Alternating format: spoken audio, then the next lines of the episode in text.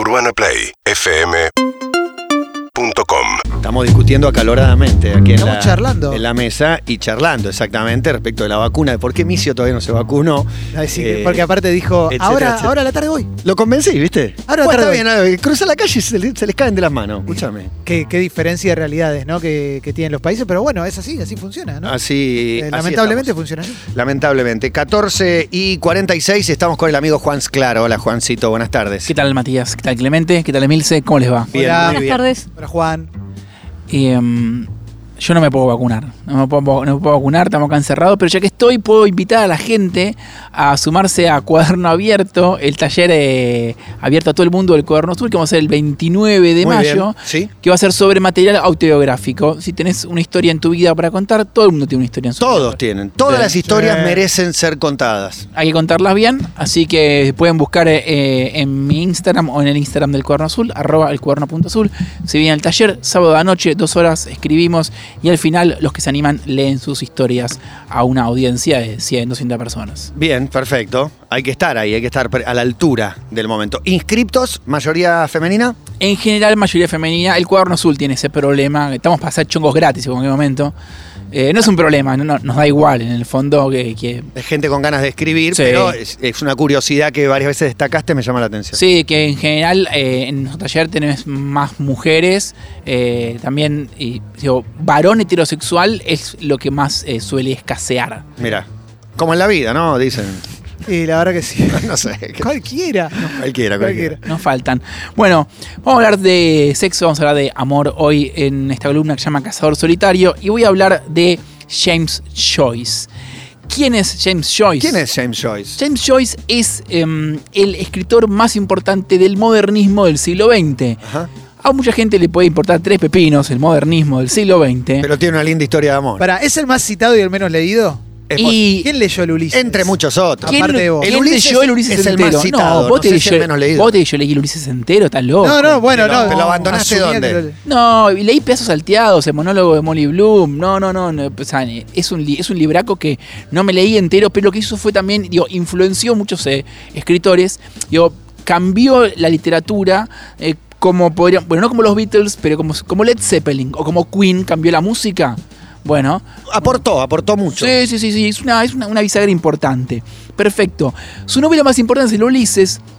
Es una versión de la, de la Odisea y transcurre en un día solo, que es el 16 de junio. Por eso los fanáticos de Joyce alrededor del planeta festejan ese día, el Bloomsday, porque el personaje se llama Harold Bloom. Ahora bien, ¿qué pasó el 16 de junio de verdad en la vida real de James Joyce? Fue el día en que conoció a la que sería su esposa, Nora Barnacle. Caminaron por, eh, por Dublín, fueron al, al puerto y Nora le hizo una paja. Mira. Sí. Y se enamoró, James Joyce. ¿Y cómo no te vas a enamorar? Bueno. Vamos al puerto. ¿Sí? Podrías no enamorarte tranquilamente. Se enamoró, ella era mucama en un, eh, en un hotel, limpiaba, él era más, eh, eh, más coqueto, de clase alta, y pegaron una onda que eh, tiene que ver con ese día, con esa caminata y con ese encuentro sexual. El día que se conocieron fue. Sí, sí, sí, sí. sí. ¿Solo pasó eso ahí? Ese, ese día fue el día, el, el Bloomsday es el día de la paja. Pero lo que yo vengo a contar. El Pajas Day. Eh, Astro Day. Vengo a contar algo mucho más importante en la vida de James Joyce y Nora Barnacle. Joyce no es un escritor conocido por eh, su lenguaje vulgar, o sea que lo separaría muchísimo de mí, pero tenía algo muy particular en su vínculo con su mujer. Algo que salió, que se dio a conocer cuando eh, salieron las cartas entre ellos. Y es que a James Joyce, el gran escritor del modernismo del siglo XX, le gustaba oler los pedos de su mujer. Mira. Voy a leer una sola carta. Para, para alegría. Para eh, certificar esto que sí, estás para diciendo. certificar esta esto. No lo creen. eh, para, y- no, no, y- Para los incrédulos. digo, Sí. no, me, no me leo las cinco cartas porque por ahí perdemos un poco de audiencia. Leo una. Son muchos pedos, cinco cartas. Bien. Mi dulce putita Nora, te embestí ayer con mayor fuerza que lo usual. Gruesos y sucios gases surgían balbuceantes de tu trasero. Tenías un culo lleno de pedos aquella noche, querida, y con la embestida salieron todos para El afuera. héroe del modernismo. Gruesos camaradas, otros más ventosos, rápidos y pequeños requiebros alegres, y una gran cantidad de peditos sucios que terminaron en un largo chorrear de tu agujero. No. Es delicioso estar con una mujer con Silvio, pedos Silvio. cuando cada embestida le saca uno. Nora, estoy seguro de que reconocería tus pedos en cualquier parte. Podría señalar los tuyos en un cuarto lleno de mujeres que se pedorrean. Excelente. Esa es la, la parte desconocida, ¿no? Vos que citás a Joyce, cita este texto de Joyce. Vos que Es fete- espectacular esto. Vos, fete- vos festejás el Bloomsday, es el día de una paja. ¿Vos te gusta Joyce? Le, un chabón que le gustaba que le tiren pedos en la, en la cara. Ahora bien, voy a contar una intimidad de esta columna. James Joyce es un autor que publicó su novela hace casi 100 años. Y Matías Martín, cuando leyó la, toda la lista de columnas que yo iba a hacer, me decía, escúchame, siglo XIX, siglo XIX, siglo XVIII, Grecia antigua, chabón, tráeme algo. un Historias poco- de amor. No, pero está bien, Está obvio. bien, está bien, las historias de amor, está muy bien. Dice, "Met- meteme alguna más, más, más, Contemporánea. más cercana. Más Me gusta cercana. porque estás visibilizando una problemática. Sí, porque te hablan de una interna, Joyce. una interna. Claro, totalmente. Te hablan de Joyce y nadie te, nadie te dice esta parte que es muy destacable. Sí, sí, sí. Sobre sí. todo cómo lo cuenta, ¿no? Porque está como muy En la, en la apasionado. intimidad y la confianza que da el amor, el amor correspondido. Me parece que en eso le, te digo putita, te digo todas cosas que pertenecen a nuestro universo. Sí, ¿Quién no, ah, hay más cosas entre James Joyce y Nora, por ejemplo, que eh, ambos gustaban de que él la asalte dormida. bueno, Como la, tengo cada la, pareja tengo tiene sus normas, está muy la, bien. la carta donde él cuenta que la, la fue a chupar dormida. No sería muy- el único que, que le ha eh, pasado a él. es, es muy buena también. Pero entonces, eh, como Matías Martín tiene razón y no puedo quedarme en el siglo XIX, no puedo quedarme solamente en la antigüedad, empecé a investigar eh, las particularidades sexuales del presente pop. Uy, Mirá. a ver. Kirsten Stewart Sí, le gusta chupar y oler axilas. La Mirá. sea que. Sí. Sí. Paso, ¿eh? A mí me- Bueno, Ah, bueno. bueno, pero no una- hace falta subirse o pasar, ¿eh? ¿Qué preferís? Esa voluntad cada uno puede. Ah, ¿Qué ok. preferís olerle a tu pareja? ¿Una axila o los Luises Robertos y Papos? No, tremendo. No, te-. Ricky, Ma-. Ricky. Martin, Sí. Quentin Tarantino, Elvis Presley, fetiches con los pies, una muy conocida la podofilia. Elvis Presley también, boyerismo, es decir, iba un asistente de Elvis, hola, ¿querés conocer al rey de modo íntimo y sexual? Sí, dale, vení. La chica iba, se mostraba y se iba. Mira. Fin. Es otro que hacía. Eva Longoria, la Ex mujer de Tony Parker. de Tony Parker, es sumisa y le gusta que la aten. Rihanna, Todo chequeado, ¿no? Por supuesto. todo cheque- no, Esto está chequeado, ¿no? Todo esto. Porque ¿qué- estamos tirando. ¿Qué Está se bien, ríen? solo con gente de afuera igual. ¿Qué ¿no? se ríen periodistas? Todo esto. Todo chequeado. Notas, pero de Vanity Fair. No, no, no, no, porque Ah, la fuente sí. todo, irrefutable. no, pero todo esto eh, Todo chequeado. dicho por ellos, ¿eh? No, no. Mm, eh, Bien. Rihanna. Ay, eh, Real, pensé que ibas a decir. Rihanna. Sí. Le gusta, Rihanna. le gusta que la aten y que la azoten. Le gusta que, que le den. Mira. Mirá, BDSM. Shaquille O'Neal. Le gusta Ojo. la menstruación. Mirá ya. Al Jack. Mira. Sí. Mirá. Eh, en la entrevista en la cual lo dice, No sé dice. si está muy acompañado en ese en- universo. No, yo lo banco, la gran payasito, por favor. Eh, 100% con el Jack. La gran payasita. Estamos al aire. Lo dice rápido. Sí. Ahora cuando vayamos al aire, fíjate si filtras un poquito. Claro, claro. Cuando el programa vuelva al aire. Cristina Aguilera le copa el látex. Bien. Angelina Jolie la hematolagnia, que es Hepatograma, un sa- hepatograma. sangre. Ok. Le gustan hacerle cortes, chupar sangre. Sí. como- de hecho, Sí. en una época tenía un colgante con sangre de Billy Bob Thornton. Sí. Estaba en la movida de la sangre. La movida de la sangre. Sí, en todo el Qué mundo. programón. Tremendo. Con Mateico. ¿eh? Juntaron más de la 100 sangre. litros. El Mateico de Rumania ¿eh? le hacía la movida de la sangre. Jada Pinkett y Will Smith, sexo en lugares públicos. Y además tienen una pareja abierta. Mira. Sí, Dicho- como se supo que él, el amigo del hijo, estuvo con ella. Digo, eh, es dicho en todos los medios del universo. David Carradine, Mirá. ¿Qué le pasa a no. David? sadomasoquismo. Sí. Bueno, así terminó, ¿no? Y Marlon Blando. Murió en ah, su ley. Marlon Blando, Alain Delon, así dos participantes de eh, sexo grupal. Con Monzón. Mirá, que, cuyo último caso es el de el fanquero brasilero, ¿lo tenés? El cantante, el músico de funk Sí, de Brasil. Estaban en haciendo un trío, dos pisos abajo, que estaba su mujer, creyó que venía la mujer, se tiró por el balcón. Ah, el que a se la murió pileta, ahora, MC no sé cuánto. Le erró la pileta. MC Dicen Kevin. que quiso pasar de una habitación a la otra por los balcones y le pifió. Bien. Ay, sí. Cayó de un cuarto piso y murió. Y esta lista podría seguir al infinito y Sí. podría seguir con localidades vernáculas que, Sí. por supuesto, me voy a guardar Bien. porque, eh, digo, si una O persona. con vos podría seguir ejemplificando en primera Ah. persona, pero no hace falta. Y pero hacemos un, es, No, un no programa- hace es falta. como un programa entero mío. Yo No, tengo, no, no, no. Te tiro la que, la que más me gusta, digo, la más suave de las que Qué me gustan a fácil mí, sos, eh. que es la lacrifilia. ¿Qué es la acrifilia? Eh, Che. gusto sexual por las lágrimas. Yo tengo un problema que a mí si, si te pones a llorar. Te calientas más. ¿Te calentás? Yo no puedo, de, hasta tuve una novia que la tuve que dejar como cuatro veces porque era como te dijo, "Ah", beso. Como, te dijo, "Ah", al telo. imposible, imposible resistirme. Para mí, lágrimas. Manuel Altelo. Maquillaje corrido, Oh. como, o sea, se- es el fin, como estoy sometido, estoy entregado a eso. Ahora bien, em, nosotros ¿Puedo hacer una pregunta? Sí, Perdóname. dale. ¿Por qué, le- ¿Por qué crees que la gente oculta tanto esto que vos estás contando? Sus tan- fetiches. Sí, porque su cosa, ¿por qué? A eso, a eso, a eso vamos a hacer, a eso vamos a ir. Porque, digo, hay una, hay digo, prácticas que si se quiere son como más eh, populares o más aceptadas, digo, que son, bueno, la heterosexualidad, la monogamia y lo que llamaremos el sexo vainilla. Está bien. Eh, de hecho, el problema es que yo y vos, eh, y mucha gente, crecimos creyendo que la mayoría de la gente era así. Y el punto, o lo que vengo a decir en esta columna, es que la gente que tiene sexo, llamémoslo entre un millón de comillas normal, em, Sí, que el fetiche es la ropa interior de encaje, por decirte. ¿verdad? Sí, La y- portaliga. y- sí, Algo que está aceptadísimo, que está bien. exactamente, son bastantes, pero son una minoría. Claro. Mi dato es el siguiente, ¿qué es lo más popular de este país? El fútbol, maravilloso. El partido más importante, River Boca. Rating de River Boca, 33 puntos. Que son 3.300.000 personas. Es decir, 20% del, del país. Hay 80% del país que no está viendo River Boca. Hay 80% de la vida sexual. La final del mundo eh, tiene un 25-30% del país viéndola. No está Bueno, todo el país, todo- literal. Y todo, y todo el mundo cree que, bueno, esa ficción, esa es el- la curva que nos comimos.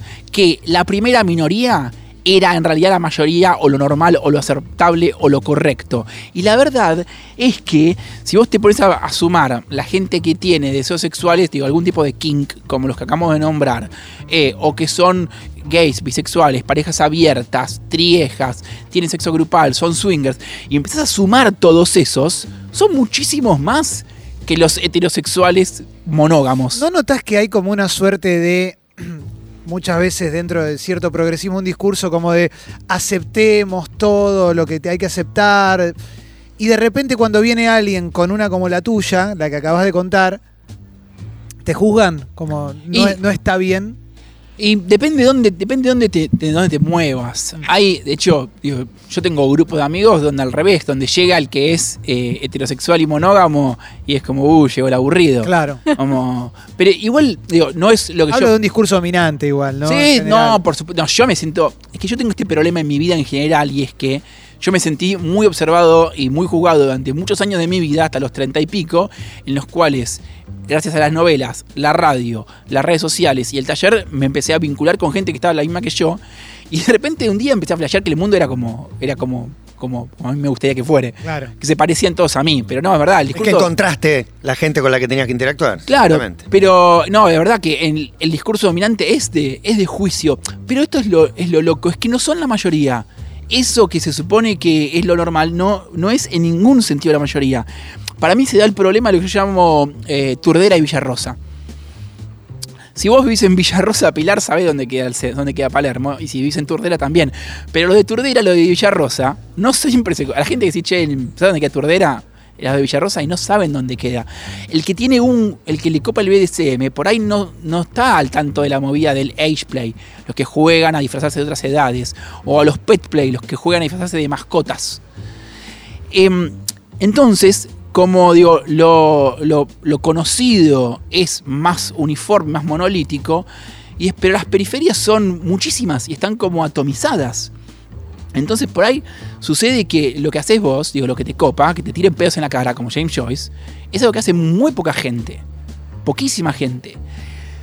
Pero lo que viene a decir este, este, mm, esta columna sobre las, las minorías es que ponele que lo que vos hagas es rarísimo. Rarísimo, no lo hace nadie.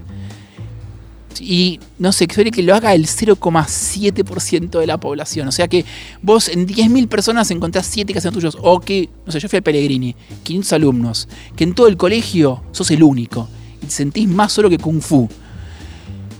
Pero después salís al mundo y te encontrás con otras 10.000 personas. Más este mundo, donde vos te gusta el paracaidismo, el sexo anal y lo de oler pedo, y encontrás. Y encontrás un Uno grupo. que le gustan las tres cosas. Y hay un grupo de Facebook para Claro. esas tres cosas. Sí. Digo, entender que las periferias sexuales em, no solo digo, pueden ser muy pequeñas, pueden ser muy distintas entre sí, e igual pueden eh, generar conexiones. O sea, estamos en una época en que todo el mundo se puede encontrar, incluso lo rarísimo. Y además, digo, hay periferias que son gigantes. La comunidad BDSM no son cinco. Digo, No, son un montón. Son un montón. son un montón. tienen páginas de memes. Sí. BDS memes. Ese meme muy bueno. BDS memes. Y cuando digo que hay lugar para todos, hay lugar para todos. Yo siempre traigo el dato de la acrotomofilia. Acrotomofilia es el gusto por los miembros amputados. Porque vos decís, bueno, no sé cómo, eh, el- si la gordura es algo cultural, que guste, no guste, ser petizo, alto, flaco, eh, lo rubio, blanco, bueno, negro, la piel. Pero digo, la amputación, eh, uno diría, che, es un, es un problema, punto, te falta un, un miembro, tuviste un accidente. Bueno, hay gente que le copa eso. Hay gente que le gustan los muñones.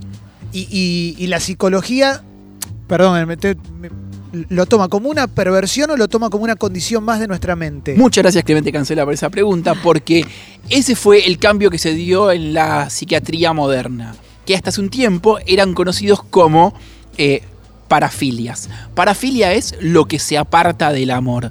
A partir del, del DSM-5, casi digo BDSM-5, del DSM-5, el último manual de psiquiatría de la Asociación de eh, Psiquiatría de Estados Unidos, ya no hay más parafilias. Lo que hay son gustos sexuales. Hay, se llaman kinks. De hecho, ahora digo la, la movida para. ¿Cómo le dicen a los que eh, gustan de personas con discapacidad? Devotees. La movida del devotee es alguien que le copa a alguien con digo, eh, eh, una discapacidad. También hay gente que le gusta los lacerados. eh, Hoy hay que cerrar con You Really Got Me de The Kings, ¿no? Eh, claro, Bien. King, por supuesto, Rey. Entonces, eh, digo, cuando digo, cuando digo todo, es eh, absolutamente todo. Los seres humanos tienen gustos sexuales por casi todas las cosas de la Tierra. Hay, y yo vengo investigando esto hace un par de añitos ya, hay gente que se excita con los autos, con las plantas, eh, con lo que quieras. Así que pensando en mi amigo James Joyce, su mujer que le tiraba pedos en la cara y todos los que tienen un gusto sexual particular, escribí este texto final. Todas las culturas tienen sus formas de lo bello y de lo deseable. En todas las sociedades hay caras y cuerpos que son más populares que otros, pero no a todo el mundo le gusta lo popular ni lo común, y a algunos no nos gusta lo que le gusta al resto. No importa cómo seas, en algún lugar hay alguien que te quiere coger. Amputados, obesos, enanos, albinos, viscos, enfermos, moribundos, altos, petizos, negros, blancos, judíos, los humanos desean todo. Y no importa cuán extraño y particular sea tu deseo sexual, hay otros que lo comparten. Fetiches con los pies, el dolor, los autos, las plantas, el cuero, las cadenas, la sangre y las camisetas de fútbol. Nuestra cultura tiene dos reglas muy sencillas con respecto al sexo. Consentimiento y discern- discernimiento. Dos reglas para que se respete la voluntad del otro y para no avanzar sobre aquellos que no pueden decidir. Si eso se respeta, se puede hacer lo que quieras. Y no importa cuán extraño e impopular sea tu deseo, alguien lo comparte e Internet te puede ayudar a encontrarlo. Esto no se trata solo de coger. Esto no es simplemente ser más divertido, más excitante, más diverso. Esto es para muchísimas personas el fin de la soledad. El molde único de la sexualidad está roto y así emergen infinitas maneras de vivir el cuerpo.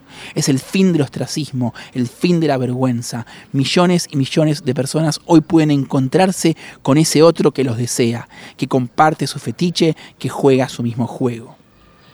Quizás sea solo sexo y placer, pero quizás es amor, amistad, compañía, diversión, comunidad, pertenencia, alegría. Alguien en el mundo te desea, solo tenés que salir a buscarlo. Urbana Play 1043.